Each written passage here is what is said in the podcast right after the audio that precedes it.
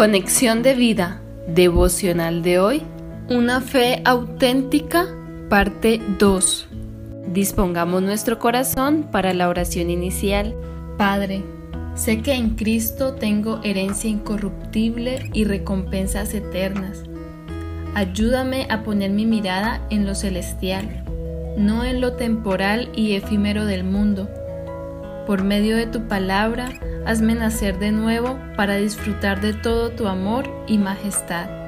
Amén. Ahora leamos la palabra de Dios. Juan capítulo 20 versículo 27.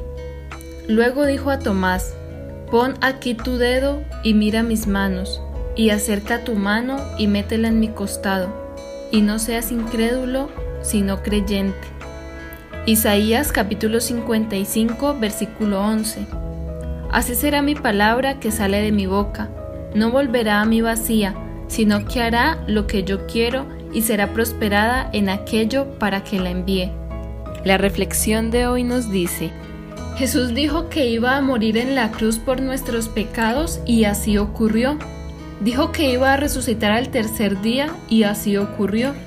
Prometió su Santo Espíritu a todos los que creyeran en Él y así lo hizo de lo cual somos millones de testigos en el siglo presente que disfrutamos de esta promesa morando en nuestro corazón.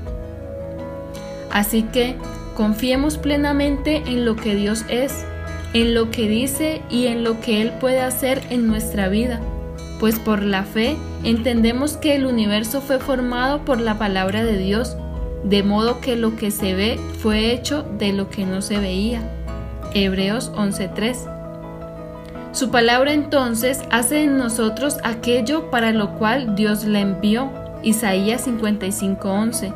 Hace una nueva creación en nuestro interior, coloca orden al caos de nuestra conciencia y nos da vida espiritual para que tengamos una herencia incorruptible, incontaminada e inmarcesible, reservada en los cielos para nosotros. Primera de Pedro 1, 3 al 4. Por lo anterior, Viendo lo que hace la fe en nosotros, desechemos toda incredulidad, acerquémonos a la fe auténtica de Jesucristo para disfrutar de toda esta herencia y recompensa que tenemos en Él.